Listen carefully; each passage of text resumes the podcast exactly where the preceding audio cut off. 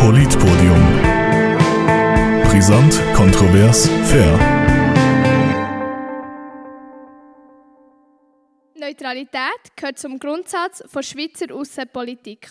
Und doch wird sie immer wieder kritisiert und in Frage gestellt. Wie neutral soll oder darf die Schweiz sein? Das ist das Politpodium von Freifachklasse Politik und von und das Generationentandem. Mein Name ist Alessia Salzmann, herzlich willkommen. Ich werde jetzt hier den ersten Teil ähm, der Diskussion moderieren und dann übergebe ich den noch an Nicolas Peters für den zweiten Teil. Zuerst noch ein paar organisatorische Sachen. Ihr könnt uns gerne eure Meinung mitteilen und Fragen und Kommentare über Mentimeter an uns stellen, wo wir dann noch am Ende der Diskussion werden darauf eingehen.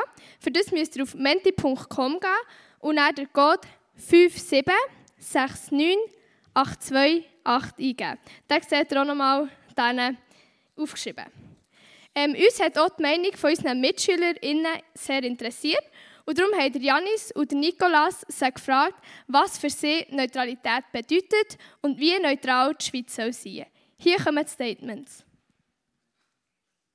Ähm, Neutralität bedeutet für mich, dass man sich als Land weder direkt am Krieg in anderen Ländern beteiligt, noch den Krieg mit finanziellen Mitteln unterstützt.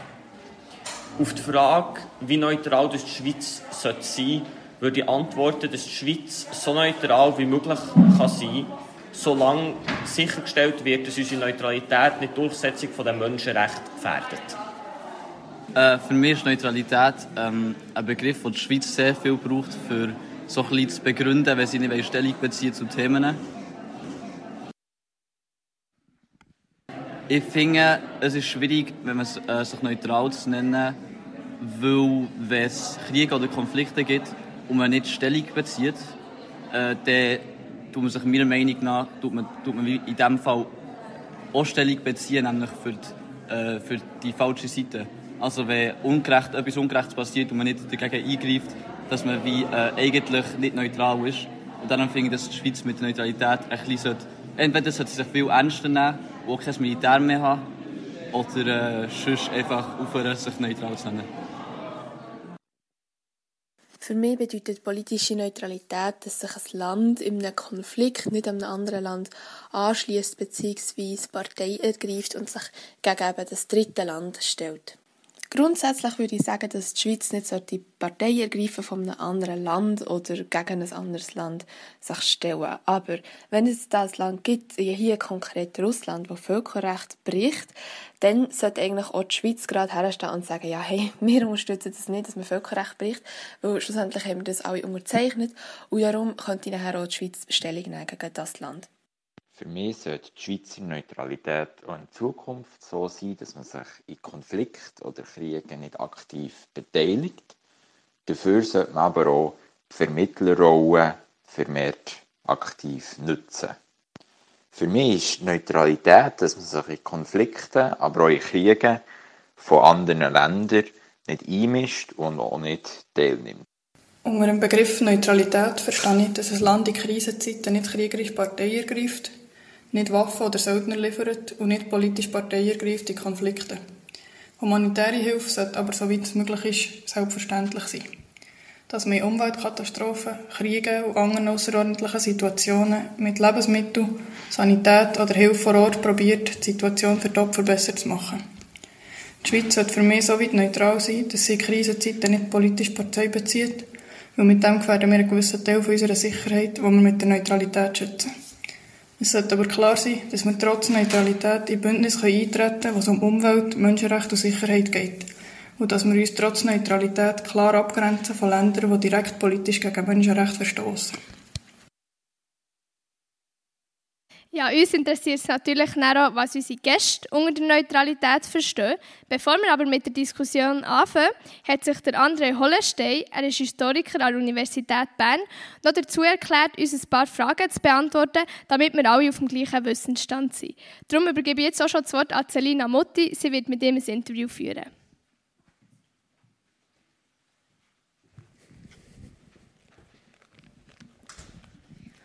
Ja, merci vielmals. Auch von meiner Seite herzlich willkommen. Schön, seid ihr alle da heute Abend. André Hollenstein, ihr seid der Experte in dieser Runde und ihr könnt uns sicher die Fragen beantworten, sodass wir alle vom gleichen Stand stehen und auf dem gleichen reden heute Abend. Wir haben jetzt gerade ein paar Stellungnahmen gehört von diesen befragten Leuten, was sie zur Neutralität denken. Und darum würde mich in meiner ersten Frage interessieren, ob ihr uns den Begriff von Neutralität in wissenschaftlicher Hinsicht definieren könntet. Zuerst einmal guten Abend miteinander. Ich bin sehr äh, froh, heute Abend da zu sein. Merci vielmals für die Einladung und äh, herzlichen Dank auch für das grosse Interesse. Zu eurer Frage, Frau Mutti, äh, ist schwierig, äh, die Neutralität wissenschaftlich eindeutig äh, zu definieren. Wir haben vorhin Stimmen von Schülerinnen und Schülern gehört, die sicher schon einen wichtigen Punkt ansteuern, nämlich Neutralität als eine Nichtbeteiligung von einem Staat an kriegerischen Konflikten von anderen. Das ist sicher der Kern. Allerdings hat sich das Neutralitätskonzept über die Zeit hinweg sehr gewandelt. Aus zwei Gründen, gerade auch für die Neutralität der Schweiz.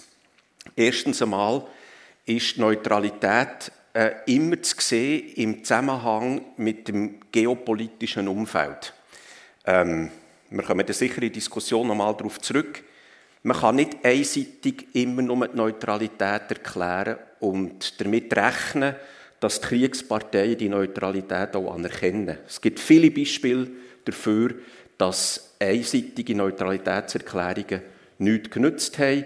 Ähm, Neutralität ist immer so stark und so sicher, wie sie im Interesse der Kriegsparteien liegt. Das liegt fast ein bisschen, klingt fast ein bisschen paradox. Man muss aber die Neutralität noch immer als Kommunikationsangebot auch anschauen. Und ich stelle in der Schweizer Debatte vielfach fest, dass wir einfach von uns aus denken und finden, wenn wir neutral sind und Neutralität erklären, dann ist die Sache geritzt. Ähm, sagen wir nochmal, was der zweite Teil war vor der Frage. Ähm, wie das, das ist nur, wie es definiert. Wie ah, es ist mir nochmal in den Sinn gekommen. Es hängt vom geopolitischen Umfeld ab, wie viel Wert das sie hat. Und zweitens, enorm wichtig, was mir gefällt hat in den Antworten der Schülerinnen und Schüler, Sie, ihr Wert hängt zentral davon ab, wie legitim der Krieg als Instrument der Politik noch gilt. Und da vielleicht eine historische Information bis, zum, bis nach dem Ersten Weltkrieg ist der Krieg ein legitimes Instrument der Politik gewesen. Staaten haben dürfen Krieg führen. Das ist Teil vom Völkerrecht zur Durchsetzung von ihren Interessen. Seit dem Ersten Weltkrieg, mit der Gründung vom Völkerbund, haben wir eine Organisation, die sich zum Ziel setzt, global das Völkerrecht durchzusetzen. Und damit ähm, unter anderem Menschenrecht, das kommt dann mit der UNO dazu, aber eben auch die Ächtung vom Krieg verbindet.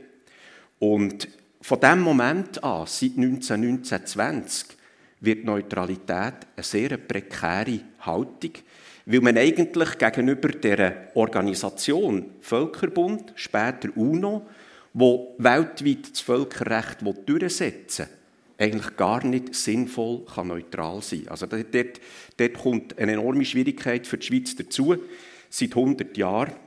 Und äh, das wird uns in den kommenden Debatten über die äh, Neutralitätsinitiative sicher noch beschäftigen. Merci vielmals. Ja, vielleicht noch konkret, welche Rechte bzw. Pflichten hat so ein neutraler Staat? Ja, der spielt darauf an, dass es seit 1907 ein kodifiziertes Neutralitätsrecht gibt, also die Rechte und Pflichten der Neutralen der Hager Konvention. Der Neutrale darf sich nicht am Krieg der anderen beteiligen, er darf äh, fremden Truppen keinen Durchmarsch gewähren, der neutrale Staat darf Kriegsparteien kein, äh, kein Kriegsmaterial liefern. Das sind so die wichtigsten. Plus er darf keine nachrichtendienstliche Aktivität zugunsten von der einen oder anderen Kriegspartei ausüben. Das Problem ist aber, ich komme nochmal auf das zurück, das Neutralitätsrecht von 1907 wird formuliert in einer Zeit, wo der Krieg noch als legitimes Instrument von der Politik gilt. Das ist dann nachher seit 1919-20 nicht mehr. Es gibt ja 1928 sogar der Kriegsächtungspakt von Briand und von Kellogg, seitdem verzichten Staaten eigentlich völkerrechtlich, die, die im Völkerbund sind, die, die in der UNO sind, auf den Einsatz vom Krieg. Wir reden hier von der Ebene von der Lehre und von der Theorie und nicht von der praktischen Politik. Also das wird äh, von dem her ist das Neutralitätsrecht aus der Hager Konvention mittlerweile in vielen Punkten überholt, weil der Krieg sowieso grundsätzlich geächtet ist durch das Völkerrecht als Mittel der Politik.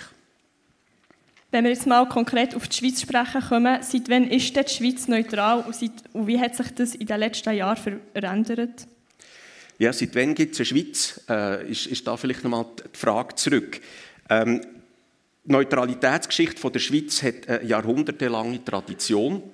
Ähm, die ersten Neutralitätserklärungen kommen zustande noch in der alten Eidgenossenschaft. Etwas, was man kaum mehr weiss, ist, dass wo Basel und Schaffhausen und Appenzell 1501 und 1513 als Kantone in die Eidgenossenschaft aufgenommen werden, müssen die sich verpflichten, in Konflikt zwischen den anderen Kantonen neutral zu bleiben und zu vermitteln. Also es gibt dort schon die Idee, dass der Neutrale in gewissen Situationen Sinn macht, weil er Konflikte nicht befeuert, sondern im Gegenteil zu der Vermittlung beiträgt. Ein wichtiger Punkt nachher sind die grossen Kriege vom 17. Jahrhundert. 30-jähriger Krieg in der zweiten Hälfte vom 17. Jahrhundert führt vor allem Frankreich sehr viele grosse Kriege gegen verschiedenste Staaten. Und die alte Eidgenossenschaft macht dort die Erfahrung, dass sie militärisch immer mehr quasi in Rückstand geraten gegenüber den hoch aufgerüsteten Armeen von den Dynastien, vom König von Frankreich, vom König von Spanien und eigentlich nicht mehr mithalten kann, militärisch.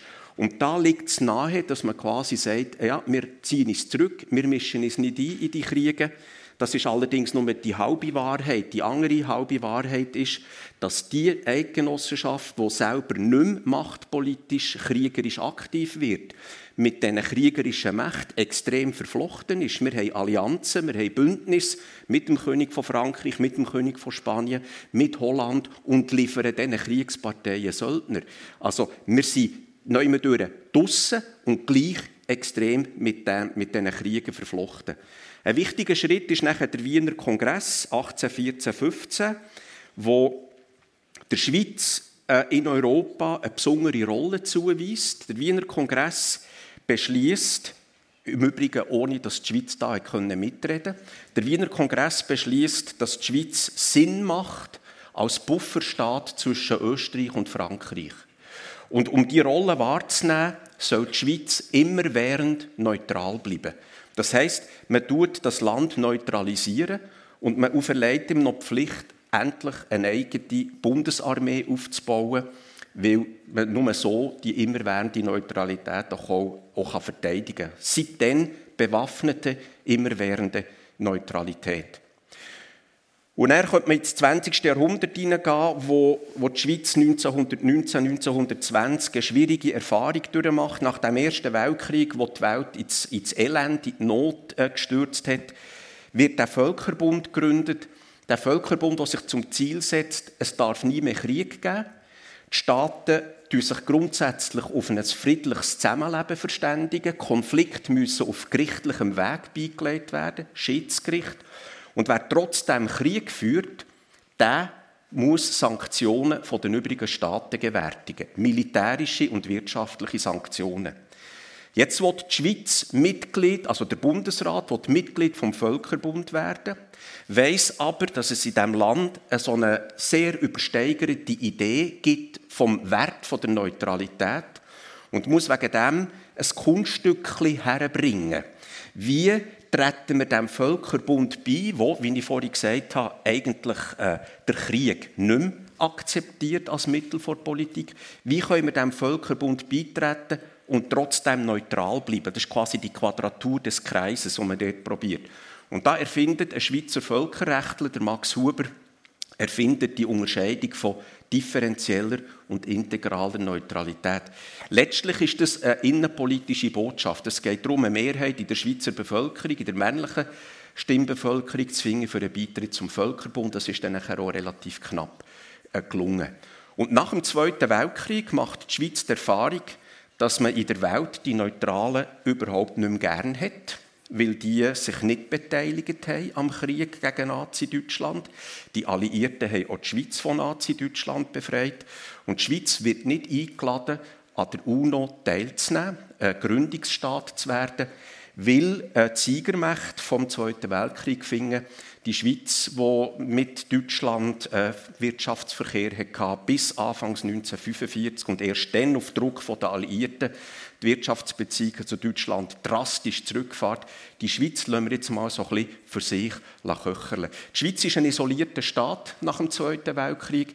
Und ich erzähle euch die Episode nur, um euch zu sagen, Neutralität ist immer wieder eine sehr schwierige, eine sehr problematische, eine sehr prekäre Haltung, insbesondere dann, wie heute jetzt im Ukraine-Krieg, wo es darum geht, eigentlich das Völkerrecht hochzuhalten und das Völkerrecht zu verteidigen. Im Grunde genommen gibt es vor dieser Herausforderung keine Neutralität und das ist eben die Prekarität, die Ambiguität, Ambivalenz von diesem Konzept. Ja, merci vielmals. Wir sehen, es liegt jahrelang Geschichte hinter dieser Neutralität, die wir heutzutage haben. Mit einem Blick auf die Uhr muss ich hier langsam unterbrechen. Merci vielmals, André Hollenstein, für eure fachliche Einschätzung. Ich wünsche euch allen ein ganz spannendes Podium und übergebe das Wort wieder an Alessia.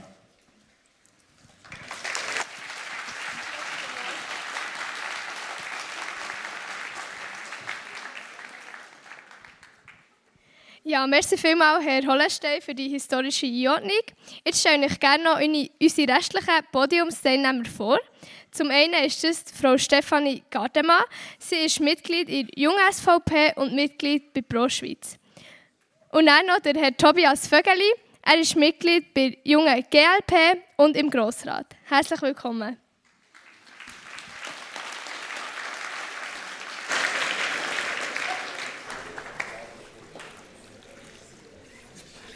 Ja, dann würde ich sagen, fangen wir auch an mit dem eigentlichen Teil der Diskussion. Jetzt haben wir ja schon ein bisschen gehört, was die Neutralität genau ist. Jetzt nimmt es uns aber Wunder, Frau Gardemann, wo seht ihr den Nutzen in Neutralität für die Schweiz?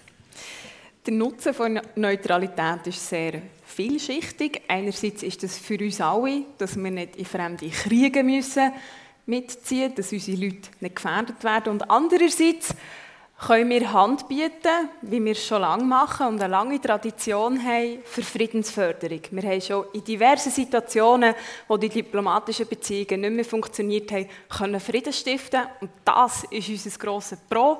Wir können humanitäre Dienste leisten, wo das oft ein vergessen geht, dass bei Kriegen die Zivilbevölkerung vor allem leidet und da kann die Schweiz Hand bieten, wenn es niemand mehr anders macht. Herr Vögeli, wie seht ihr das? Stimmt ihr da Frau Gardemann zu?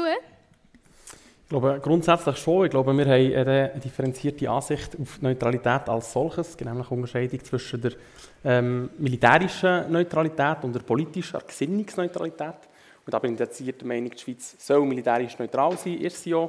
Aber äh, Gesinnungsneutralität respektive politische Neutralität haben wir nie gehabt, müssen wir nicht anfangen und wäre extrem gefährlich, wenn man die irgendwie würde, würde integrieren ja, möchtet ihr uns den Unterschied schnell noch erklären? Ja, sehr gerne. Also ich glaube, ähm, militärische Neutralität ist recht gut ausgeführt worden bereits. Der äh, Herr Hollenstein, ähm, das heisst, wir beteiligen uns nicht an Kriegen, wir liefern keine Waffen, wir expandieren nicht, also wir haben keinen Gebietsanspruch, wir sind also selber eine Kriegspartei, weder äh, indem dass wir eingreifen in einen bestehenden Krieg, noch dass wir einen verursachen. Und die Gesinnungsneutralität, also Gesinnung heisst, ähm, wie, wir, wie wir Sachen sehen, wie unsere politische Meinung zu Sachen ist, heisst, ähm, wie wir zum Beispiel finden, wenn, wie wir extrem ist, wenn Giftgas eingesetzt wird in einem anderen Land, verurteilen wir das, lassen wir darauf Sanktionen folgen oder sagen wir, das ist ein Konflikt, innerstaatlicher Konflikt geht uns nichts an, da sind Waffen im Spiel, da sollen die Waffen reden, wir reden nicht, würden uns höchstens beteiligen an einem Gespräch ähm, aus vermittelnder Rolle. Und das haben wir nie gemacht und ich fände es ähm, gefährlich, wenn wir würden anfangen, äh, die politische Neutralität irgendwie zu erfinden und zu sagen, wir haben zu nichts mehr Meinung. Und das wäre, wäre fatal. Merci vielmals. Vorhin haben wir es ja schon in den Statements der Schüler gehört. Sie haben definiert, was für sie Neutralität bedeutet. Jetzt nimmt es uns noch Wunder, was bedeutet denn für euch persönlich der Begriff Neutralität? Vielleicht könnt ihr ja schnell etwas dazu sagen, Frau Gartemann. Neutralität bedeutet für mich, den Mut haben, herzustehen und zu sagen, wir mischen uns nicht ein, wir verurteilen zwar die Angriffe, die Menschenrechtsverletzungen, aber wir bieten Hand für Gespräche. Weil der Frieden ist immer noch oberste Priorität. Wir wollen nicht Krieg in Europa, auf der ganzen Welt. Und das möchten wir unterstützen. Und das ist für mich Neutralität, sich einsetzen für die Menschen. Wie seht ihr das? Ich habe dem sogar beipflichtet, aber ich muss vielleicht eine, eine Differenzierung machen. Ähm, nicht einmischen, oder? Also, es klingt super abstrakt und es klingt auch super gut in diesen Worten, muss ich zugeben, oder? Ähm, wenn man es aber vielleicht... Sehr gerne. muss man, muss man loben. Ähm, wenn man es aber vielleicht äh, ein Beispiel nimmt, das wir vielleicht alle nicht erlebt haben, aber vielleicht ein kennen oder ein alltagstaugliches Beispiel, wo wir uns etwas darunter vorstellen können. Wenn ich im Ausgang bin und zwei Leute schließen sich auf Deutsch gesagt geringen ein, dann gibt es ähm, die Neutralität, die sagt, hey, das geht mir eigentlich nicht an. Ich verurteile das, sage, hey, hört auf, hört auf, hört auf. Dann gibt es die Neutralität, die sagt, ich muss irgendwie eingreifen. Das ist wie nicht okay. Und die kann sein, indem sie Polizei äh, anrufen zum Beispiel, die sie selber eingreifen und vielleicht jemandem zur Hilfe eilen oder irgendwie mit äußerem Druck probieren, die, die, die zwei Personen auseinanderzunehmen, indem sie Security holen, irgendetwas so. Dann wird ja aktiv und ich mische mich durchaus ein. Oder? Ich habe vorhin gesagt, man soll sich nicht einmischen. Ich finde doch, einmischen kann durchaus etwas gut sein. Und einmischen und Frieden fördern ist überhaupt kein Widerspruch. Im Gegenteil, man muss sich einmischen, damit man Frieden kann gewährleisten kann. Irgendeine Einmischung braucht es. Wenn man nicht einmischt, dann wird der Frieden nicht bestehen. Es wird einfach das Überleben des Stärkeren sein. Und es wird sicher nicht nachhaltig sein, ein Frieden, wo einfach der Stärker obsiegt und dann ein Land beherrscht. Weil da wird es immer eine Minderheit geben, eine unterdrückte Minderheit, die massiv gelitten hat, die das nicht einfach so wird akzeptieren Merci vielmals. Dann kommen wir jetzt noch zu einem ganz aktuellen Thema. Der Herr Hollestein hat es vorhin schon kurz angesprochen, der Ukraine-Krieg. Ähm, die Schweiz hat ja Sanktionen gegen Russland erhoben. Wie steht ihr dazu, Herr Vögeli? Finde ich, find ich gut. Äh, wir haben da mitgezogen. Ist auch, nicht, auch das ist nicht etwas Neues. Wir haben schon mehr Sanktionen mitgetragen. Wir haben schon mehr Parteien ergriffen.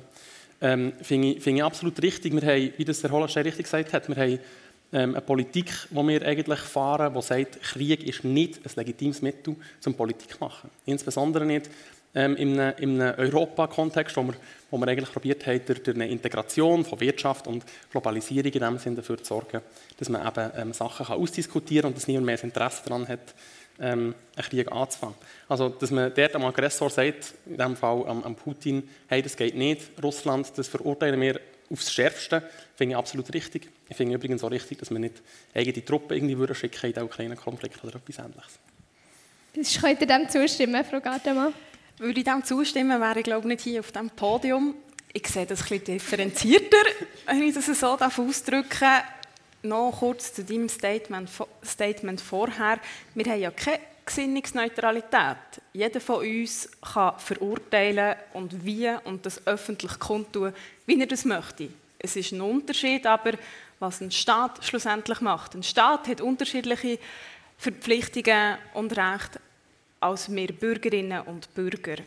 Wirtschaftssanktionen, das ist eine schwierige Angelegenheit. Es gibt nicht unbedingt Studien, die belegen, dass Wirtschaftssanktionen etwas bringen. Es gibt auch kein tatsächliches Beispiel.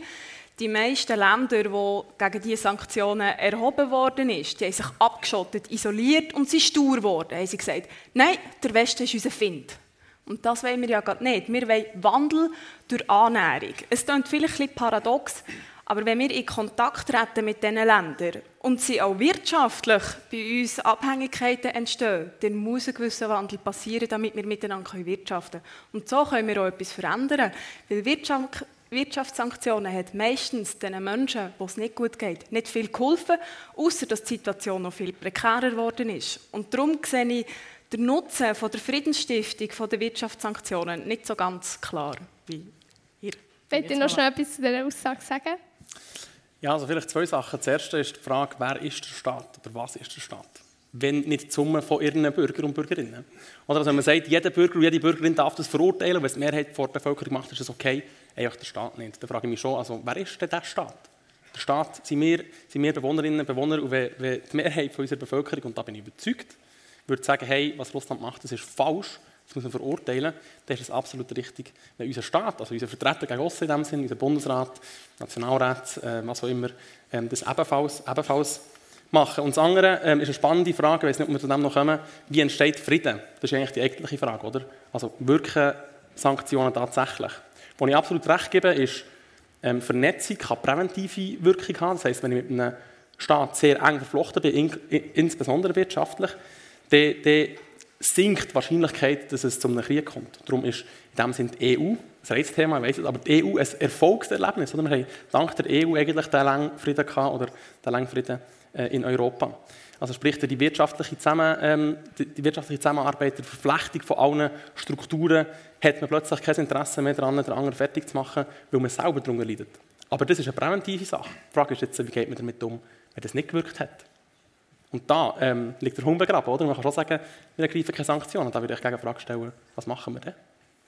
Wie gesagt, wir müssen weiterhin Hand bieten, Friedensvermittlung, wie wir es schon lange machen. Wir haben diverse Schutzmandate, wo wir tatsächlich den Leuten helfen können. Also Schutzmandate sind, wenn zwei Länder zum Beispiel nicht mehr diplomatisch miteinander reden, dass die Schweiz zum Beispiel das Interesse übernimmt für das eine Land und dann dort geht vermitteln. Wir haben ja schon diverse Leute können befreien aus Geiselnahmen etc. Und genau das ist doch unsere Aufgabe. Auch humanitäre Hilfe, Kriegsgefangene helfen, humanitäre Medizin etc. das gewährleisten. Das ist ja der Witz vom Ganzen. Also ähm, Herr Hollenstein, wollt ihr da noch etwas hinzufügen, wissenschaftlich bewerten? Wissenschaftlich einerseits, historisch andererseits, aber vor allem auch als interessierter Staatsbürger. Jetzt zu dem, was da so ein bisschen gesagt worden ist. Ähm, ich höre immer wieder bei euch, äh, als wäre das in unserer eigenen Hand, wie wir uns in der Welt positionieren und wie wir uns mit unserer Neutralität darstellen. Der Bundesrat hat im Februar bekanntlich fünf Tage gebraucht, bis er gemerkt hat, was es geschlagen hat. Was hat es geschlagen im Februar nach dem Angriff von Russland auf die Ukraine? Die EU hat Sanktionen ergriffen und die Schweiz hat müssen nachziehen. Eure stolze, souveräne Haltung lässt sich nicht durchziehen. Was wäre mit der Schweiz geworden, wenn der Bundesrat nicht nach fünf Tagen Bedenkzeit sich den EU-Sanktionen angeschlossen hat? Es wäre entstanden ein massiver Reputationsschaden für die Schweiz und eine politische Isolation, erst noch gegenüber der EU, wo wir sonst schon genug Probleme haben seit in den letzten Jahren. Das heißt, ich knüpfe an das an, was ich in meinem Eingangsstatement oder im Interview gesagt habe die neutrale Haltung lässt sich nicht einfach einseitig erklären und dekretieren, sondern sie muss im Umfeld auf Verständnis stoßen. Sie braucht eine Akzeptanz im Umfeld. Und die neutrale Position, wie ihr sie verteidigt, auch mit eurer geplanten Initiative, gewährleistet gerade das nicht. Unsere Sicherheit ist enorm abhängig von unserem Umfeld.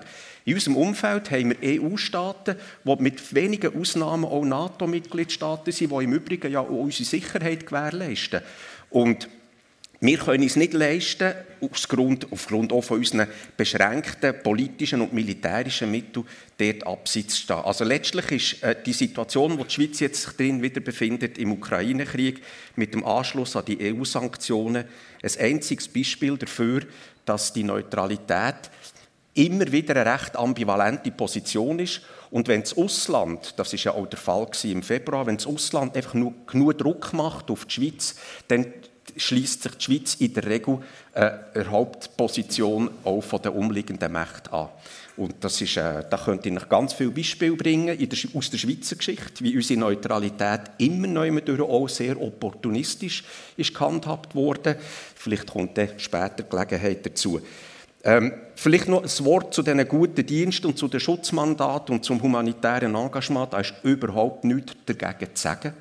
Wenn ich aber schaue, wer jetzt im Russland-Ukraine-Konflikt wirklich etwas bewirkt für Friedensstiftung, für Vermittlung, dann sind es interessanterweise NATO-Staaten wie die Türkei, wo massiv, äh, wo aufgrund auch von eigenen Interessen und von eigenen Machtmitteln mit Russland können verhandeln zum Beispiel über die Frage von Export von Getreide, was enorm wichtig ist für den Frieden in der Welt im Moment. Und ich habe bis jetzt keine nennenswerte Initiative von unserem Bundesrat und unserer nationalen Politik gesehen, wo jetzt da die Chance nutzt und aktiv so eine friedensfördernde Neutralitätspolitik macht. Wenn ich da schnell darf, mehrere Punkte. Also die Schweiz hat ihre Rolle als Vermittler auch verspielt, weil wir uns den EU-Sanktionen haben angehängt Wir sind nicht mehr als neutral wahrgenommen worden. Die USA haben gesagt, die Schweiz hat ihre 250-jährige Neutralität aufgegeben. Großbritannien hat die gleichen Tenor geredet und Russland selber anerkennt uns auch nicht mehr als neutral. Die Türkei und auch Israel können helfen, weil sie sich als neutral haben positioniert.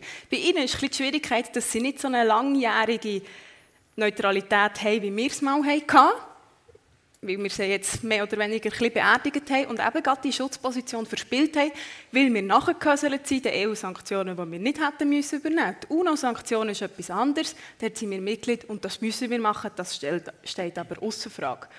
Und auch die Schweiz ist nicht abgeschottet. Uns geht es besser als den umliegenden umliegenden Länder, auch jetzt. Wir haben nicht so eine höhere Inflation wie Deutschland. Deutschland hat eine Inflation von 10% Warum? Weil wir weltoffen waren und mit allen gehandelt haben, uns aber aus den internen Angelegenheiten draussen gelassen haben, aber humanitäre Hilfe haben geleistet und den Leuten geholfen und für die Leute da waren. Oh, wir sollten aber nicht hier Sachen durcheinander bringen, die nichts miteinander zu tun haben. Warum hat Deutschland eine höhere Inflation? Weil sie energiepolitisch viel mehr von russischem Gas abhängig sind als, als die Schweiz. Die Schweiz hat einfach das Glück, dass sie andere Energieträger hat äh, mit der Wasserversorgung. Äh, wir liegen nun mal da, wo wir liegen. Wir haben äh, Stauseen. Äh, Deutschland hat das nicht oder nicht in dem Sinn ausgebaut. Das hat jetzt mit der Neutralität überhaupt nichts zu tun, dass es jetzt äh, uns inflationsmässig ein bisschen besser geht es als den umliegenden sorry, Staaten. Schnell, unterbrechen. Also wir reden hier noch über die Sanktionen. Es geht dann auch noch weitere Fragen um die Ukraine. Also nicht, dass ihr da schon zu weit ausholt. Mhm. Mit einem Blick auf die Tour. Möchtet ihr noch ganz kurz etwas dazu sagen und dann gehen wir dann schon weiter zur nächsten Frage. Ja, ich muss gleich noch zwei Sachen sagen und da muss ich euch kurz widersprechen. Ähm, jetzt wird es ein bisschen technisch. Aber es gibt Inflation und es gibt Kerninflation. Die Kerninflation die zeigt so ein bisschen an, wo geht die Inflation in Zukunft her. Und in der Kerninflation sind gewisse Produkte nicht eingerechnet. Zum Beispiel Energie oder ähm, also Produkte, die einfach äh, in der Saison gut, gut aktuell sind. Und die Kerninflation in der Schweiz ist auch tiefer als in Deutschland. Also exklusiv der Energiepreise. Und das hat vor allem damit zu tun, nicht, weil irgendwie die Schweiz ähm, weltoffen war und Handel getrieben hat. Das hat damit zu tun, dass wir eine eigene Währung haben, die aus Schutz ähm, oder so ein bisschen aus, aus, ja, mal aus Schutzanker dient und viele Investitionen in die Schweiz fließen, weil man in unsicheren Zeiten in Schweizer Franken investiert. Das ist der Hauptgrund, nebst den Energiepreisen, das ist der Hauptgrund, warum wir eine tiefere Inflation haben. Das hat eigentlich mit Neutralität oder mit dem Podium hier absolut rein gar nichts zu tun. Und vielleicht noch einfach ein Punkt zum Schutzmandat. Ich finde es gleich lustig, weil du es gerade aufgebracht hast. Ich meine, du hast gesagt, mit den Sanktionen haben wir unsere Glaubwürdigkeit von einem neutralen Staat verspielt und können nicht mehr auftreten als, ähm, als Vermittler oder Vermittlerin. Ähm, das ist völlig paradox, weil in einem Schutzmandat, wo wir irgendwie im Mittleren und Nahen Osten für andere Staaten, namentlich für die USA, Schutzmandat haben, haben wir die Interessen, die wir vertreten, von den US-Amerikanern in diesen Staaten und können gleich verhandeln mit den anderen Staaten. Ob schon sie wissen, haben die ein Mandat von den USA und die vertreten die Interessen der USA. Also das ist, glaube ich, eine zu theoretische Sicht auf das Ding, weil Neutralität ist einfach keine theoretische Sache, sondern eine sehr, sehr praktische. Also, dann gehen wir schon wieder zur nächsten Frage. Und zwar gehen wir jetzt weg von den Sanktionen zu den Waffenlieferungen. Momentan in den Medien, Deutschland möchte gerne Waffen, die sie von der Schweiz importiert haben, an die Ukraine weiterschicken. Wie steht ihr zu diesen, Frau Gardemann? Wenn ich noch schnell darf anhängen zur Diskussion mal kurz.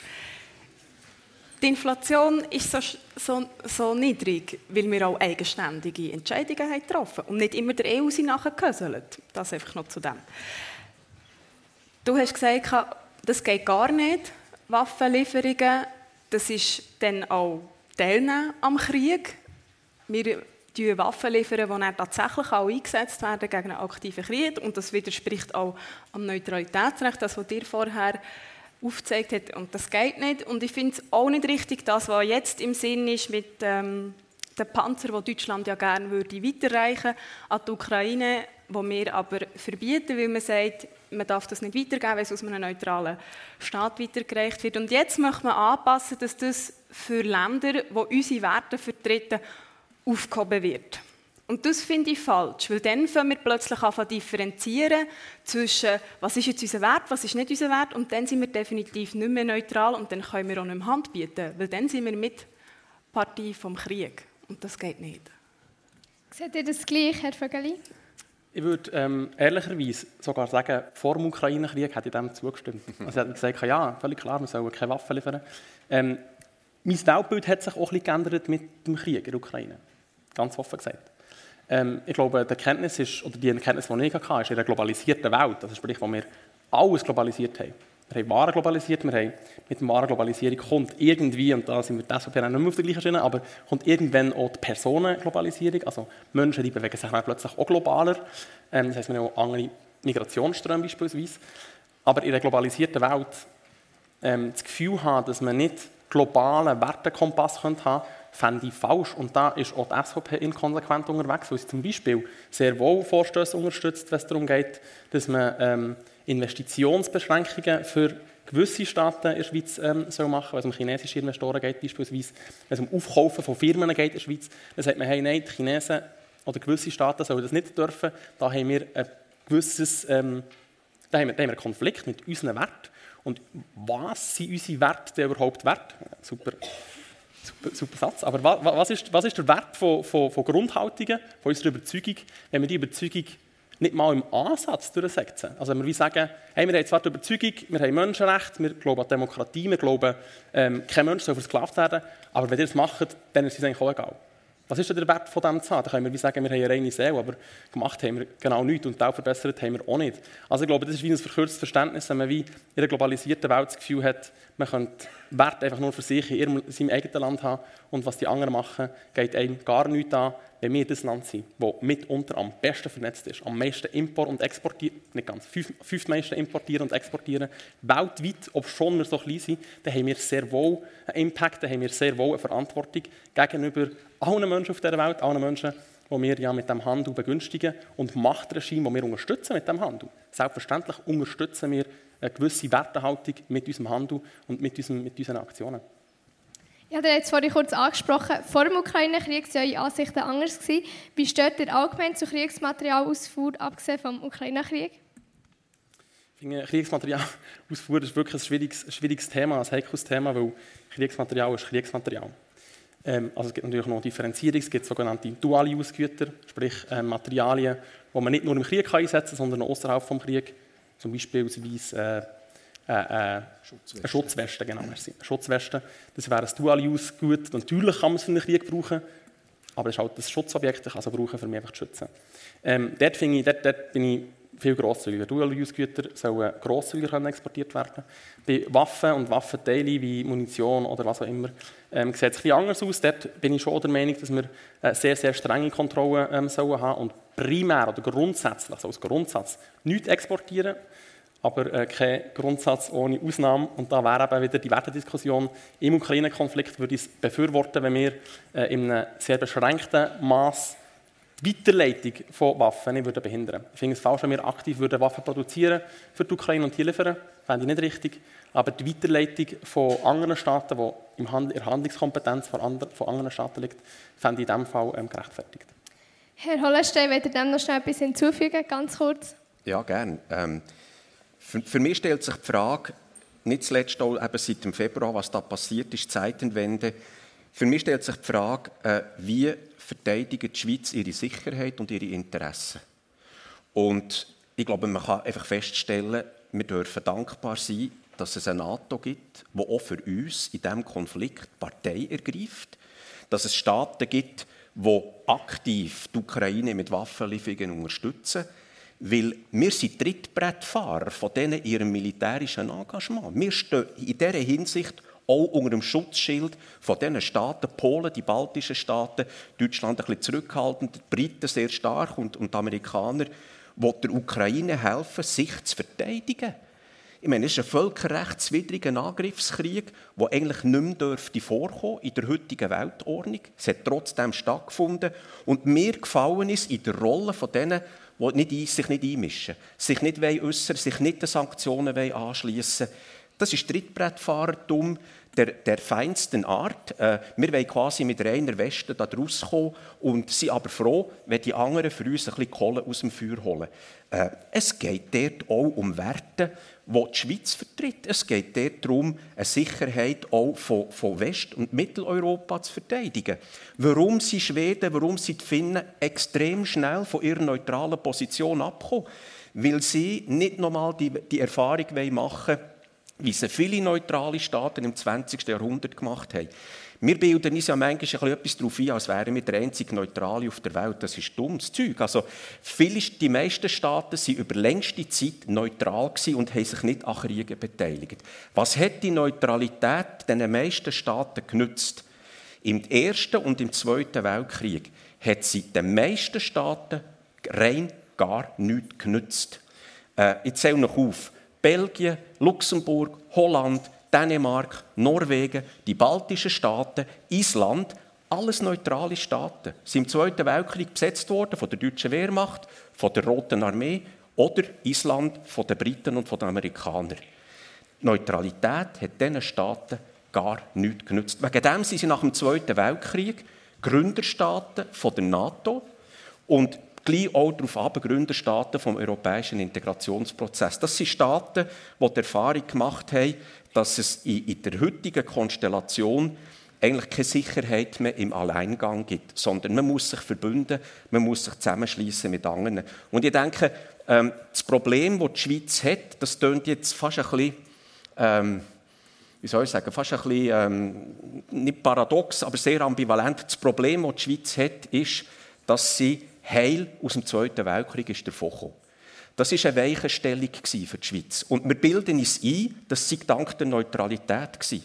Falsch. Falsch. Es gibt einen Bergier-Bericht, der wunderbar nachgewiesen hat, wem die Schweiz äh, quasi verschont werden vor dem Zweiten Weltkrieg verdankt. Und interessanterweise hat sogar der Bundesrat Petit-Pierre, Außenminister der Schweiz, 1948 vor einer Botschafterkonferenz Folgendes gesagt: wir wissen doch, wer ist, was ist zwischen 1939 und 1945 vom Krieg verschont hat. Es ist nicht la neutralité, sondern es sind des circonstances stratégiques et économiques. Bundesrat Petitpierre 1948.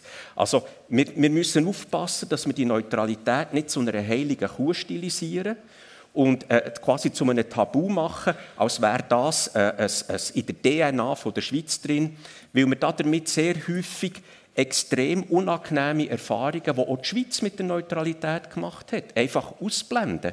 Wir blenden aus, dass die Schweiz 1798... Es tut mir leid, ich muss mich leider unterbrechen. Okay. Mit einem Blick auf die Uhr. Merci vielmals. Jawohl. Ähm, noch eine Frage, Frau Gardemann. Seht ihr das nicht als Widerspruch, wenn die Schweiz an die Ukraine, die sich möchte verteidigen möchte, keine Waffen möchte liefern aber Waffen trotzdem zur Exportware von der Schweiz gehören, also beispielsweise Saudi-Arabien? Die kaufen jährlich für mehrere Millionen Franken Waffen in der Schweiz ein, die sie dann auch im Jemen-Konflikt verwenden. Und dort ist ja, Jemen-Konflikt ist ja bekannt für sein autoritäres Regime und Menschenrechtsverletzung. Ist das das nicht ein Widerspruch? Man muss auch da unterscheiden. Wir liefern an Saudi-Arabien Verteidigungswaffen und das ist ein Krieg oder ein Konflikt intern. Das ist ein Unterschied. Wir dürfen auch nicht Waffen aufgrund von unserer Neutralität an kriegsführende Staaten liefern. Das dürfen wir nicht und das ist auch richtig so. Ich möchte doch noch etwas sagen zu den Statements ich finde die Neutralität nicht so schlimm, wie ihr sie stilisiert. Also, die Schweiz ist die, die, ist die, die depositär steht für das Kriegsvölkerrecht sind. Wir sind Standorte von diversen Hilfsorganisationen, IRK etc. Und das haben wir können. Warum? Weil wir uns nicht eingemischt haben. Heisst nicht, dass wir es nicht verurteilt haben. Verurteilen dürfen wir das immer und das ist auch richtig so. Vor allem, wenn es auch völkerrechtsverletzend ist. Aber Staaten haben auch Interessen und da muss man auch unterscheiden. Man muss auch die gesamte geopolitische Lage anschauen. Wie funktioniert was und auch es gibt nicht nur den Ukraine-Konflikt, es gibt diverse andere Konflikte. Und da möchte ich von euch gerne noch mal wissen, wie geht ihr denn mit denen um? Ich weiss, ihr könntet alle noch ganz lange darüber diskutieren, aber mit einem Blick auf die Tour muss ich hier leider unterbrechen. Und jetzt gebe ich das Wort auch schon an Noah weiter. Er wird mit euch jetzt eine Kurzfragerunde machen. Merci vielmals.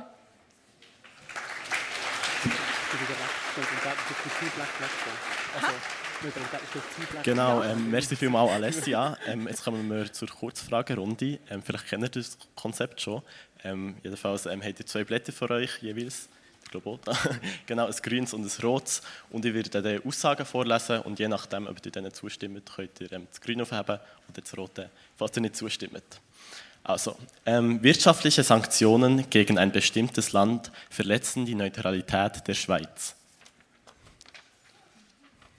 Das ist, nicht, das ist schnell, oder? Ja, genau. Ja, nicht ganz einig. Ähm, kommen wir zur nächsten. Die Schweiz soll Sanktionen gegen den Iran erlassen, wegen den Menschenrechtsverletzungen gegenüber den Frauen dort. Entschuldigung?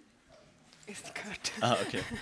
Die Schweiz soll Sanktionen gegen den Iran erlassen, wegen den Menschenrechtsverletzungen gegenüber den Frauen dort. Nicht ganz sicher, Tobias Sögeli? Genau, ich finde, ähm, kommt, kommt wirklich auf Sanktionen drauf an. Dort geht es um die Frage, was für Sanktionen äh, greifen effektiv. Ich glaube, Sanktionen um des Sanktionswillen äh, ist nicht sinnvoll. In einem Krieg kann eine Isolationssanktionierung durchaus Sinn ergeben, aber einfach, ähm, damit wir etwas gemacht haben, ähm, differenzierter würde ich sagen. Ja. Die Schweiz soll Soldaten für Friedenseinsätze in den Kosovo entsenden.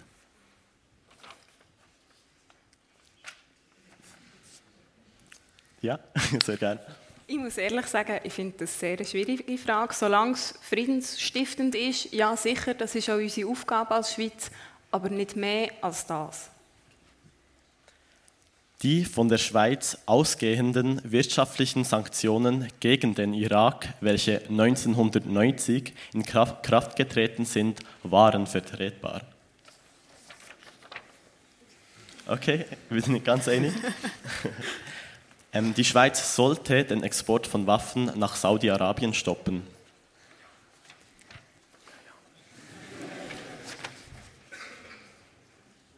Aha. Vielleicht kann ich mich entscheiden, weil man kann nicht die ganze Zeit aufheben. Ja. ähm, wie gesagt, Dual-Use-Güter, wenn das alles Waffen zählt, ähm, finde ich, find ich nein. Wir haben die Regelung, sie dürfen es nicht weiterleiten. Deutschland setzt es aktuell um.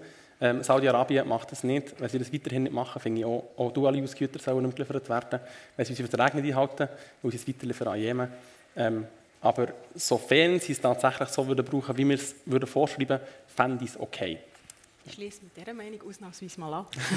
Super, merci vielmals. Es ist sinnvoll, dass die Schweiz im UNO-Sicherheitsrat ist. Aha, nee? Nein, auch das ist neutralitätspolitisch schwierig. Der UNO-Sicherheitsrat hat Grossmächte, die alle ihre eigenen Interessen vertreten, nicht die von ihren Bevölkerungen oder von anderen Leuten. Und das wird auch immer blockiert. Die blockieren sich gegeneinander ja immer. Gross bewirken können wir dort nicht viel. Wir werden einfach nicht mehr als neutral angeschaut. Ergo, wir können den Leuten nicht mehr helfen, die es wirklich brauchen. Und das ist falsch. Okay. Darf ich dazu kurz? Ja, sehr gerne. Nochmal, nochmal die Position. Die UNO ist eine Organisation, die zum Ziel hat, den Frieden in der Welt zu fördern, das Völkerrecht durchzusetzen, äh, Konflikte zwischen Staaten auf friedlichem Weg, notfalls unter dem Druck von Sanktionen durchzusetzen. Der Sicherheitsrat ist das wichtigste Organ und da sollen wir abseits stehen. Da sollen wir nicht mitmachen, obwohl wir Mitglied sind von der UNO, zum Glück seit ein paar Jahren. Und was bilden wir uns ein auf unsere Neutralität? Österreich ist neutral und es gibt noch andere Staaten, die sind auch schon im UNO-Sicherheitsrat drin gewesen. Wir gefallen uns in einer Haltung, wo, wo wir uns noch etwas darauf einbilden, also eure Partei und ihr, wo ich, wo ich, wo ich, mir, wo ich mir überlege, wie, wie nehmt ihr... Nein, nein, nein, nein. Nein, nein. Wie, wie nehmt ihr die Rolle von der Schweiz in der Welt wahr? Mein Kollege, mein Kollege Sascha Zala hat in einem Interview kürzlich gesagt, es gibt eine Vision von der Schweiz, als wären wir wie ein Eremit, wie ein Einsiedler für sich allein im Wald. Sind wir nicht. Wir sind... Ja, da gehen wir sicher noch mal später darauf ein. Ja, ja, sicher. Darf ich genau. schnell kontern? Das ähm, grad, so. ähm, vielleicht im späteren Nicht ganz lassen stehen. Okay. okay, sehr gerne. In einem Satz gerne. okay, zwei. Fünf Sätze gegen einen? Ja. Okay. Nein! Der UNO-Sicherheitsrat Was bewirkt er für einen Frieden? Die Grossmächte blockieren sich immer, wenn es um Menschenrechtsumsetzungen geht. Das nützt den Menschen gar nichts. Ja, das ist ein Satz. Super, merci vielmals. ähm, die Moderation geht sicher später nochmal darauf ein. Ähm, und noch die letzte Frage. Ähm, der Besuch des Bundesrates Ignazio Cassis in Kiew war angemessen. Der was? In Kiew. Angemessen. Angemessen. Der, der Besuch. Ah, der Besuch. Ja. Der Besuch. Sagen der Versuch, ich kann versuchen. Man hätte es besser umsetzen können. Aber ja. Super, merci vielmals. Das war schon mit der Kurzfragerunde. Und dann übergebe ich wieder an die Moderation, das Mal an Nicolas.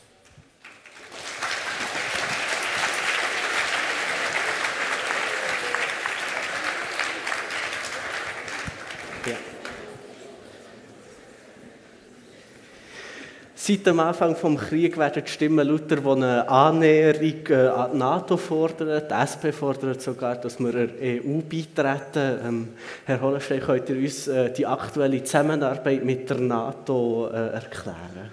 Ja, wir haben seit den 1990er Jahren die Partnerschaft für den Frieden. Also da gibt es in Friedenszeiten eine Zusammenarbeit mit der NATO. Ich kenne die Details jetzt nicht, ich bin nicht Zeithistoriker.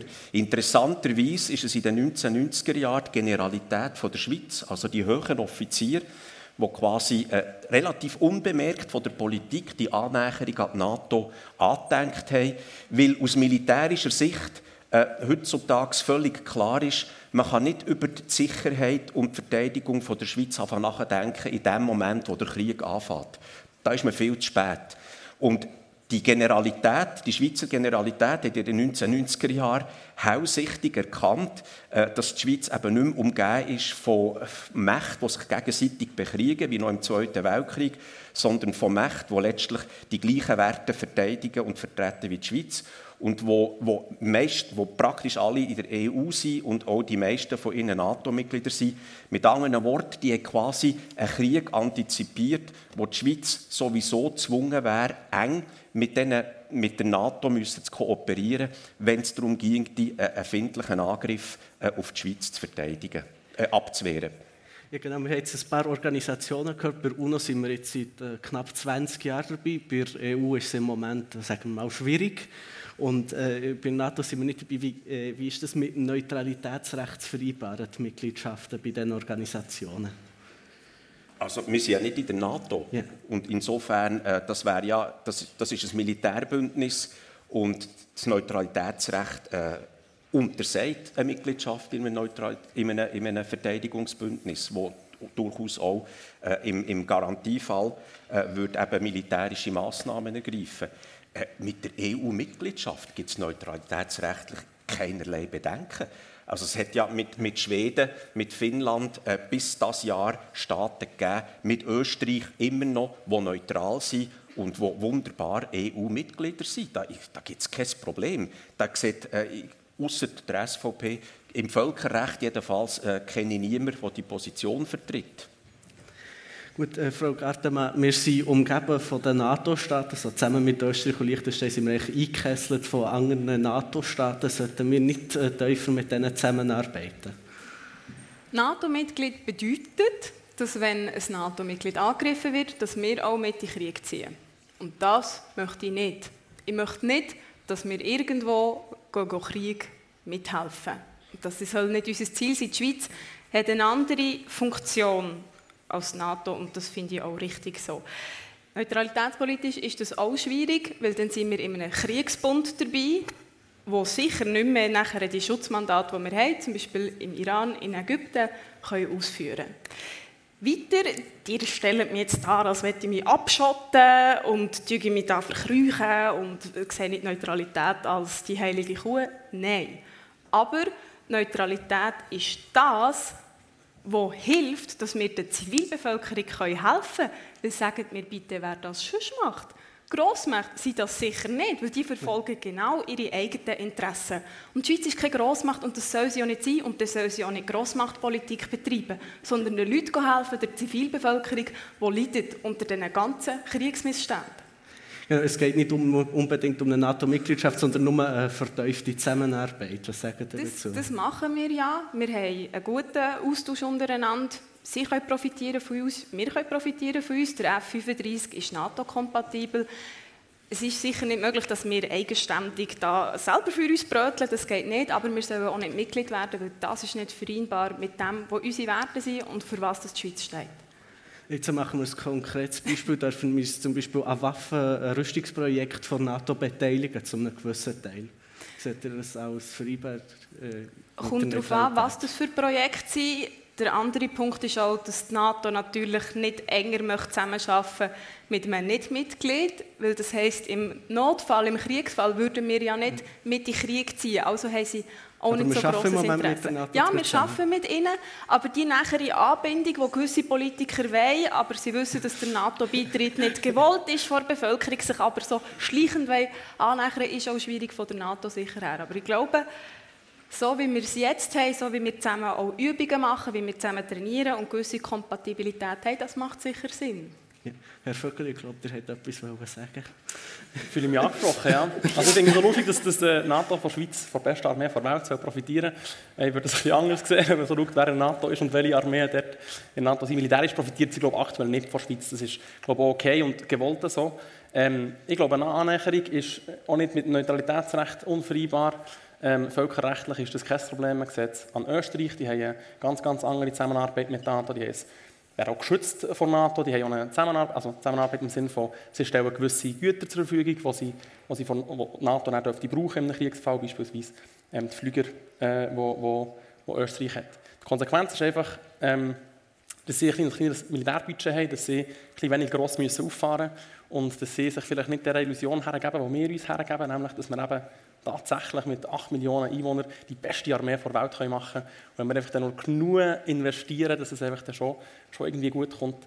Fakt ist einfach, wenn, es tatsächlich zu einem Weltkrieg würde kommen, weil das wäre faktisch ein Weltkrieg, wenn NATO irgendwo würde eingreifen würde, dann wären ja plötzlich extrem viele Staaten beteiligt, dann bringt unsere Armee mit irgendwie 100'000 oder 200'000 oder 300'000 ähm, Personen einfach nichts. Oder? Das muss man, sich, muss man sich einfach eingestehen. Und dann fände ich es wie ehrlicher, wenn man würde sagen, ähm, wir beteiligen uns an, dem NATO, an dieser NATO nicht ganz äh, als Vollmitglied, also wir ziehen in den Krieg, analog Österreich, wir sind neutral, wir beteiligen uns nicht auch im Krieg, aber wir wollen euer Schutzmandat, was wir ja faktisch ein bisschen haben, aber halt so die hätten wir es nicht. Dann aber gleich unsere Waffen so, ein so ausrichten, das ist einfach unehrlich. Man könnte auch ehrlich sein und sagen, schau, wir wollen das Schutzmandat, wir halbieren unser Militärbudget, weil wir profitieren von eurer äh, Schutzmacht. Und wenn ihr uns angreift, haben wir ja eh keine Chance. Also sind wir, sind wir ehrlich, das sind Millionen von Soldaten die dort, und Soldatinnen, die dort ähm, in diesen Armeen dienen.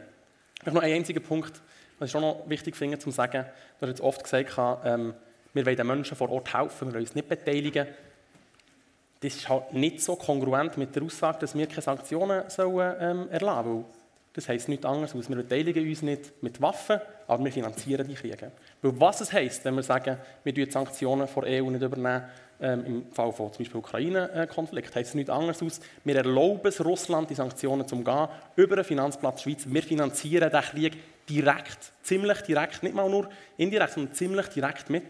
Und das ist eigentlich völlig, völlig absurd, wenn man tatsächlich sagt, man will für Frieden einstehen und sich nicht beteiligen am Krieg. Dann muss man sagen, wir beteiligen uns auch nicht an der Finanzierung von diesem Krieg. Weil Krieg ist richtig teuer. Und Krieg wird dann beendet, wenn man so eine Geschichte anschaut übrigens, was beendet Kriege, wenn man kein Geld mehr hat. Und darum ist es sehr wichtig, dass man die Finanzflüsse kappt. Dort noch zum Einhängen, wir kommen ja noch darauf auf die Neutralitätsinitiative. Die fordern zum Beispiel, dass man eben die Wirtschaftssanktionen nicht übernimmt, aber auch dafür schaut, dass sie nicht umgangen werden können. Das ist natürlich wichtig. Genau, dass das nicht passiert, dass irgendwelche finanziellen Abflüsse irgendwie versanden und man es kann umgehen. Das ist nicht das Ziel und das ist, glaube ich, allen klar. Aber es ist ein Unterschied, ob wir uns am Wirtschaftskrieg beteiligen durch Wirtschaftssanktionen oder nicht. Weil so blockieren wir uns selber, wie wir jetzt in der diplomatischen Situation im Moment auch sehen. Wir können schlicht nicht helfen. Auch das IKRK hat gewisse Probleme im Moment. Das ist schon zu unterscheiden. Sorry, das ist völlige Augenwischerei. Wir haben in der Schweiz von den zehn grössten Unternehmen in der Schweiz, und denkt daran, wir haben Nestle, der weltgrößte Nahrungsmittelkonzern, wir haben Roche, wir haben Novartis, ähm, grösste, respektive zweitgrößte Pharmaunternehmen ähm, der Schweiz, eines der grössten ähm, ist das andere. Und gleich sind von den zehn grössten Unternehmen in der Schweiz sind drei äh, Unternehmen der Top 10 Rangliste Glencore und zwei andere Rohstoffhändler ähm, in Genf, die in Genf hocken. Wenn wir noch ein bisschen weiter runtergehen und auf, 15, auf die 15 grössten Unternehmen in der Schweiz schauen, sind wir schon bei fünf von den grössten Rohstoffhändlern weltweit.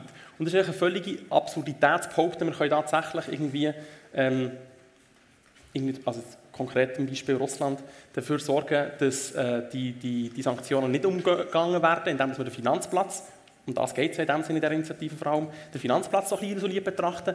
Wenn wir einfach Gas aus Russland kaufen und das weiterverkaufen, zwar nicht in der Schweiz brauchen, aber als Handel fungieren und dort schauen, dass es dann schon an richtige äh, Person geht und das Geld eben gleich auf Russland fließt.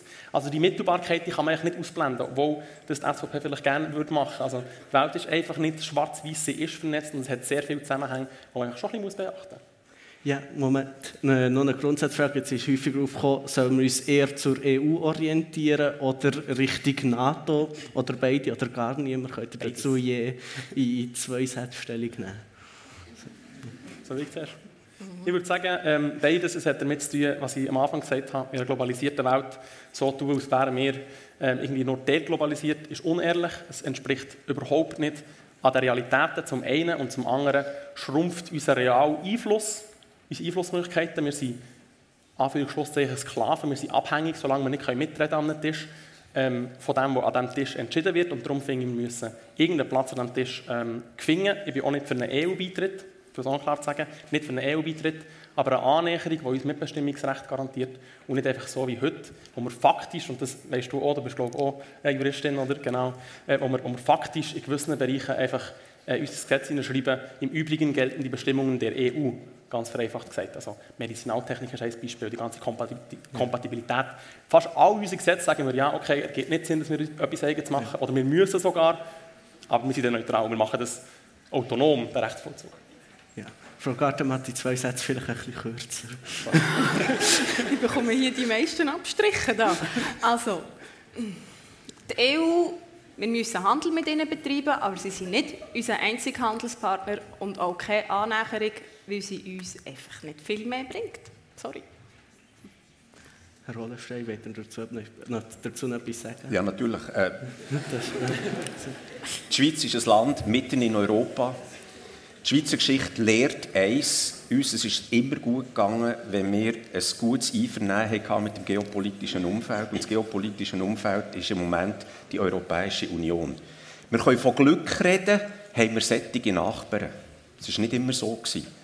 Und äh, wir sollten eigentlich äh, unsere wahren Interessen wahrnehmen. Frau Gardner sagt, ja, wir, äh, wir nicht nur mit der EU Handel treiben. Ich will euch jetzt nicht Zahlen sagen, ihr kennt sie sicher. Die EU ist mit Abstand der wichtigste Handelspartner von der Schweiz. Aber es geht um mehr. Es geht auch um Machtpolitik, es geht um Geopolitik. Und wir liegen nun mal da, wo wir liegen. Wir können uns unsere Nachbarn nicht auswählen. Und Europa hat sich auf den Weg begeben von einem Integrationsprozess Letztlich ist ja die Schweiz auch Ergebnis von einem Integrationsprozess. Und äh, ich denke, über kurz oder lang äh, werden wir Mitglied sein von der EU, weil der ganze Weg mit den bilateralen Verträgen letztlich in die Richtung weist. Und äh, wir Schritt für Schritt, der autonome Nachvollzug ist angesprochen worden, immer ein Schritt noch mehr auf die EU zugehen. Äh, das ist eine Frage von der Zeit, das wird wahrscheinlich noch lang gehen, aber es ist eine Frage von der Zeit, bis wir dort dann keine Vollmitglied sind. NATO-Beitritt ist etwas der Herr Vögel hat es vorhin gesagt. Ich denke, äh, Kooperation, Interoperabilität sind so Stichworte im Moment. Äh, Beitritt ist, denke ich, im Moment äh, sowohl politisch wie auch neutralitätsrechtlich äh, problematisch. Darf ich noch schnell? Entschuldigung, schnell hacken. Wenn wir Mitglied werden von der EU, heisst das, wir müssen den Euro übernehmen. Das heisst, wir werden weniger demokratisch, weil das EU-Parlament hat nicht die Legitimation, die wir haben. Wir können nicht mehr so viel über Sachen entscheiden. entscheiden. Welches EU-Land kann das? Kein einziges. Wir werden beniden weltweit um die direkte Demokratie und das ist auch etwas Einzigartiges.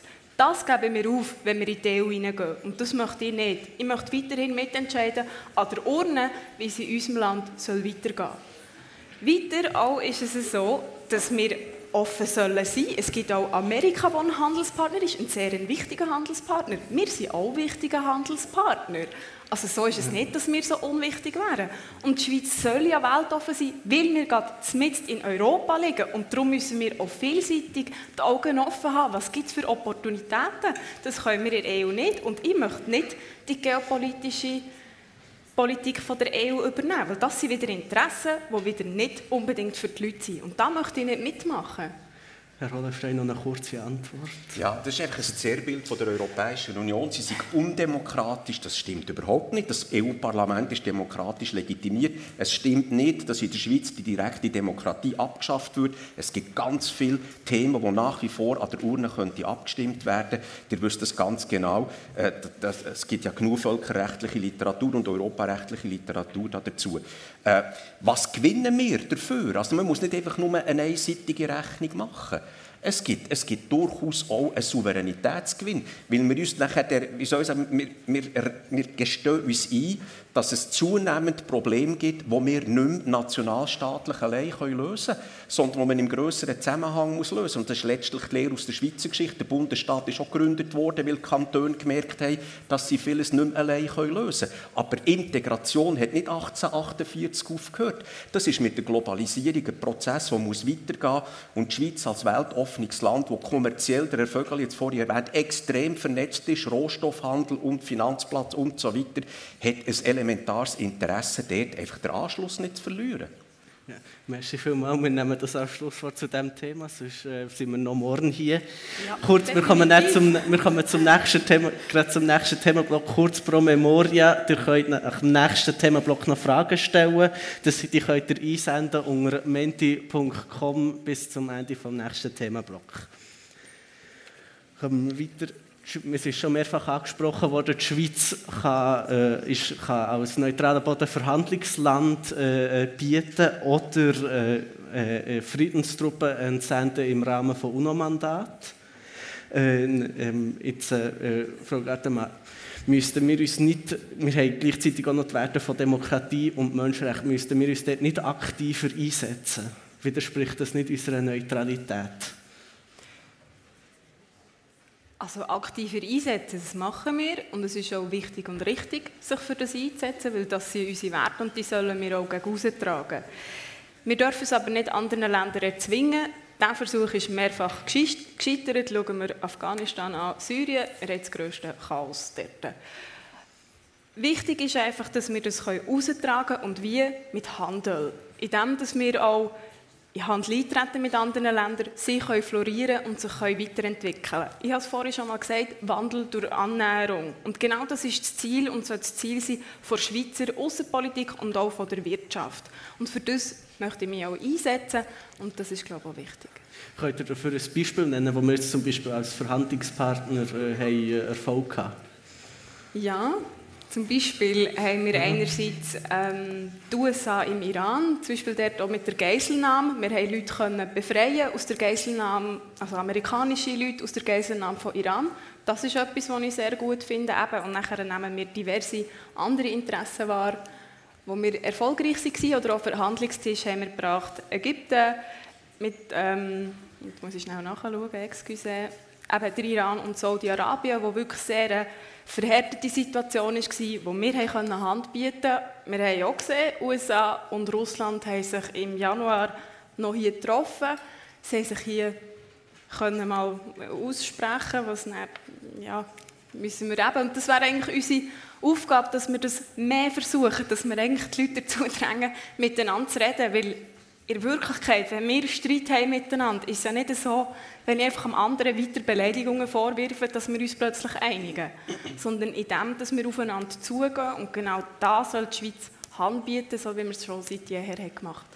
Herr Hollerstein, könnt ihr das historisch äh, bestätigen? Oder? Ja, ich würde einfach sagen, Hotel mit genug grossen Konferenzräumen, damit sich die Staaten können treffen können, die gibt es auch noch sonst auf der Welt. Also, da Aber muss man weil wir neutral sind, werden wir angesehen von beiden Parteien und darum werden wir auch ernst genommen. Wir müssen zwar die Neutralität, da gebe ich euch recht, wir müssen die erklären, weil sie nicht verständlich ist, immer.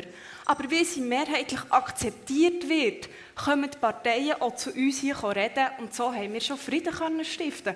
Und wenn wir uns jetzt auch noch einmischen in die Weltpolitik im Sinne von, wir machen dort damit, wir verurteilen das, das, das, das können wir schon. Die Frage ist einfach, wie nachher der Nutzen ist und wie wir das verurteilen. Verurteilen wir, sagen, aber wir bieten Hand für beide Parteien, sich auszureden mit dem Ziel, dass wir Frieden wollen. Und das ist mein grosses Ziel, Frieden zu stiften. Ich möchte nicht weiterhin Krieg in Europa, das wäre eigentlich etwas wo hat sollen Geschichte sein, ist es jetzt nicht. Und darum, das zeigt uns ja, wie wichtig die Vermittlerrolle ist, dass eben die Parteien sich treffen und miteinander verhandeln. Herr Hollenstein? Ja, dem ist nichts beizufügen, natürlich. Aber das kann, nicht, das kann nicht nur die neutrale Schweiz bieten, sondern äh, ich denke, wenn man, wenn man schaut, äh, Minsker Abkommen, das leider gescheitert ist, äh, das das Verhältnis Ukraine-Russland hat sollen regeln das ist, äh, das ist durch andere Staaten angestoßen worden. Also ich denke, zahlreiche Friedensprozesse, Verhandlungsprozesse sind nicht zwingend an neutralen Status von den Staaten gezwungen gewesen, die das initiiert haben.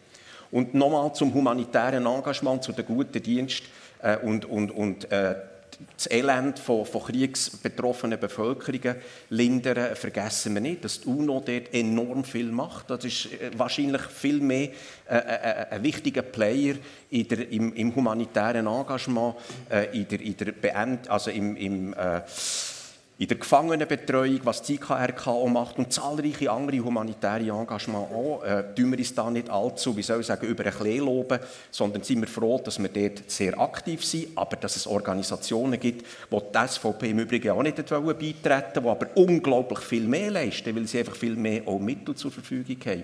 UNESCO und andere Programme. Noch kurz, Herr Vögeli, wenn wir uns stärker einmischen, zum Beispiel jetzt durch Wirtschaftssanktionen, riskieren wir dann nicht, dass wir unseren Ruf als neutrales Land verlieren? Ich finde das eine differenzierte Frage. Ich muss sagen, Neutralität kommt mir schon auch ein bisschen, also ich bin ja bei Gott nicht äh, deiner Meinung, aber Neutralität kommt mir schon ein bisschen zu schlecht weg, weil selbstverständlich hat ähm, die Wahrnehmung, die Aussenwahrnehmung von Schweizer Neutralität spielt eine Rolle in der Frage, wo werden Friedensverhandlungen geführt. Die USA, die sehr wohl auch grosse Hotels mit grossen Konferenzzimmern hat, wird ähm, im, im Nahostkonflikt nie, nie aus, aus einer Vermittlerin auftreten weil eine Partei immer wird sagen, ich gehe sicher nicht mit meiner Kriegspartei reden. Weil in ihrer Wahrnehmung ähm, ist einfach klar, äh, USA gleich Israel. Und dort, dort ähm, muss man vielleicht schon ein bisschen differenziert sehen. Aber es ist auch falsch zu glauben, dass Neutralität, also die Aussenwahrnehmung von Neutralität, die uns tatsächlich in der Welt einen minimalen Nutzen ähm, bringt. Das ist damit zusammenhängt, dass wir nie Sanktionen ergreifen oder uns nie einmischen äh, in, in dem Sinn, sondern das haben wir in der Vergangenheit gemacht und gleich sagt man USA noch so ein, äh, so ein, ein Saying, man sagt, I'm Swiss on this. Wenn man sagt, ich halte mich da draus, sagt man, ich bin Schweizer in dieser Sache. Und das ist also kein Witz. Und das, das zeigt so ein bisschen, wie, wie, die Wahrnehmung im Ausland ist, trotzdem, dass wir ein Schutzmandat haben und sehr wohl bei Schutzmandat äh, Parteien greifen. Obwohl wir alle Sanktionen mitgetragen haben in der Vergangenheit, mehr oder weniger, obwohl wir sehr viel äh, gemacht haben in diesem Bereich, auch was, was zum Beispiel äh, die Geldströme anbelangt. Also wir haben sehr wohl oft Parteien ergriffen. Jetzt haben wir eine Sonderfunktion oder eine Sondersituation, weil die äh, Ukraine von einem Aggressor angegriffen wird und man die Sanktionen das erste Mal in dem Sinne direkt an Aggressor richtet und das mitträgt und die Aussenwahrnehmung ähm, in dem eigentlich wirklich geändert hat. Aber im Prinzip glaube ich nicht, dass äh, Sanktionen per se oder das Vertreten von unseren Werten, das muss man erklären, bin ich auch verstanden, äh, dass das Vertreten von unseren Werten dazu führt, dass wir nicht mehr neutral wahrgenommen werden. Wichtig ist, dass wir nie Kriegspartei werden, dass wir die militärische Neutralität hochhalten, dass wir aber nicht zu den USA werden, die in Konflikten sich einmischt und Kriegsmaterial liefert und unterstützt mit äh, Ausbildung etc. Frau Gartemann, jetzt haben wir es gerade gehört, wir können trotz Wirtschaftssanktionen weiterhin neutral bleiben. Teilen Sie die Einstellung? Wenn man die Realität anschaut, ist das bisschen anders. Wir haben Wirtschaftssanktionen gegen Russland ergriffen. Russland sieht uns nicht mehr als neutral an. Ich habe es schon gesagt, die USA auch nicht mehr, England auch nicht mehr. Und ich glaube, das ist schon auch noch wichtig, dass man sieht, eben, wie nimmt uns das Ausland wahr, andere Länder. Und sie nehmen uns nicht mehr als neutral an. Also stimmt das irgendwie, das Verhältnis nicht. Und Wirtschaftssanktionen ist auch Wirtschaftskrieg. Und das ist auch wieder Krieg. Und darum finde ich, dass wir dort auch nicht mitmachen sollten. Wie ich es bereits gesagt habe, es darf nicht sein, dass das bei uns umgangen wird. Aber wir sollen auch nicht aktiv Partei werden von diesem Wirtschaftskrieg. Kurze Antwort ja. Thema. Wie sieht es denn ganz genau aus, wenn man sich nicht an Sanktionen beteiligt? Also sagt, Russland darf weiterhin Handel treiben mit der Schweiz und in der Schweiz. Aber man verhindert, dass die Sanktionen, die Russland wirtschaftlich isolieren sollen, umgangen werden. Wie geht das auf? Das ist ein Widerspruch in sich, nicht? Nein, Wie setzt man das um? Ich finde nicht. Die Umsetzung ist natürlich, die Frage ist auch auf einen konkreten Einzelfall, das weißt du, das ist auch bei Gesetzen so. Es kommt immer auf einen konkreten Einzelfall drauf an, da müssen entsprechend Massnahmen ähm, erlassen werden. Wie das dann konkret aussieht. Nehmen wir das Gas. Wie, wie hat man das gemacht? Wir tun, wir tun uns nicht beteiligen, wir kaufen weiterhin russisches Gas ein, aber wir verhindern, dass Russland Gas exportieren kann. Aber das ist die Frage auch vor Politik, die das, das entsprechend muss Was man sicher kann sagen, in der Zukunft wird auch die Debatte weitergeführt. Jetzt sind gerade äh, Initiativen lanciert worden. Wir haben nicht mehr sehr viel Zeit, um die zu besprechen. Darum frage ich mich, dass jetzt äh, jeder von euch äh, einisch, äh, sagen wir mal, etwa eine Minute sagen kann, wie er sich die Zukunft für äh, Neutralität vorstellt. Was muss man besser machen, was muss man anders machen? Ich glaube, wir müssen wie ich auch schon, ich wiederhole mich, aber einen ehrlichen Diskurs führen über Neutralität. Das heisst auch, dass man nicht kann sagen kann, ähm, eine Annäherung an China sei schlecht und China verurteilen wir, aber gleichzeitig sagen, Russland soll man nicht verurteilen. Ich finde, das ist ein Widerspruch in sich. Und das hat ein mit dem zu tun, ähm, was, was, was vorhin gesagt wurde. Oder? Man darf es nicht aufstilisieren, man darf es auch nicht zu schlecht machen, man darf die Neutralität nicht zu schlecht reden, wenn wir von ähm, militärischer Neutralität reden. Ich finde es falsch oder fände es falsch, wenn wir äh, uns an Kriegen würden beteiligen würden finde es aber richtig, wenn wir uns annähern, im globalisierten Kontext beteiligen an dieser Wertediskussion und die Werte, die wir haben, auch global durchsetzen, weil ähm, der Wert von Werten ist, dass sie äh, gelebt werden und durchgesetzt werden. Gut, Frau Gartemann. Neutralitätspolitik soll im Sinn der Leute geführt werden. Die Neutralitätspolitik ist auch ein Mittel, wo wir Bürgerinnen und Bürger auch unsere Eliten ein bisschen zügeln können, dass sie eben nicht diesen Machtinteressen und geopolitischen Interessen mitziehen und dass wir mitkriegen, sondern wir sind für die Leute da. Wir sollen die Vermittlerrolle wahrnehmen und den Kriegs betroffenen Bevölkerungen helfen. Und das ist das Ziel der Neutralitätspolitik und die soll weiterhin verfolgt werden und nicht der Weg, den wir hier im Moment machen, mit so ein bisschen hin und her. Herr Hollenstein. Niemand hat etwas dagegen, was da von Gartenmann gerade gesagt hat. Die Frage ist allerdings, wie man das politisch macht. Äh, die SVP wird mit ihrer äh, Neutralitätsinitiative natürlich einen weiteren Keil äh, in, in, auch in eine europapolitische Richtung treiben. Es, geht, es ist nicht meine, meine Vision von der Schweiz. Meine Vision von der Schweiz ist eine Schweiz, die außenpolitisch aktiv ist, die sich einbringt, wo die Ziele, die Frau Gartemann erwähnt hat, eben aktiv und nicht einfach mit dem Zuschauen realisiert, sondern dort mit einer, mit einer aktiven Außenpolitik auch ihre eigenen Interessen verteidigt. Und ich hoffe, nun, habt ihr denn noch eine Frage zur Initiative? Oder ist das Nein, Gut, aber äh, stimmt Nein, wenn es dann mal so weit ist. Weil... Es ist noch kein Abstimmungspodium. Nein, es, ist kein Abstimmungs es ist kein Abstimmungspodium. Aber die Partei, die nicht müde wird, die Souveränität von der Schweiz hochzuhalten, will der Schweiz ein außenpolitisches Konzept aufdrücken, das letztlich die Abdankung von der Souveränität ist. Entschuldigung, darf ich noch schnell einhaken? Erstens mal die Initiative... Ein Satz. Okay, es ist ein, ein längerer Satz. Die Initiative ist nicht rein von der SVP, das ist, sie ja, ja. unterstützt es eventuell, ja, aber es ist ein nein, unabhängiges genau. Initiativkomitee. Unabhängig. Das ist ein Unterschied.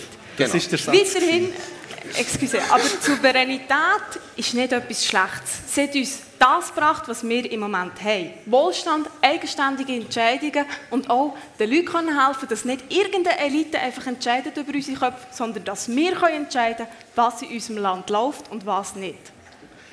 Also, das ist mehr wieder ein Satz. Wir müssen leider zum Schluss kommen. Das ist vielleicht, falls ihr morgen ein bisschen Zeit habt, vielleicht mal nachschauen, was das Wort kurz bedeutet, so als Ratschlag. ich muss sagen, es ist ein bisschen schwierig, wenn man gegen zwei ja. muss debattieren muss, dann muss ja. man ein bisschen ausholen. Ja, wir verstehen. Also, ja, aber so, das, das mögen die Leute aushalten, oder? Ja, das ja, Ist, wir sind noch im Rahmen der Zeit. Also. Äh, ein grosses Merci äh, an das Und, ein grosses Merci an die Technik, die sichergestellt hat, dass wir heute Abend laut und deutlich gehört werden. Und natürlich auch ein grosses Merci äh, an unsere drei Gäste. Ihr bekommt ein kleines äh, Geschenk. Vielen Dank.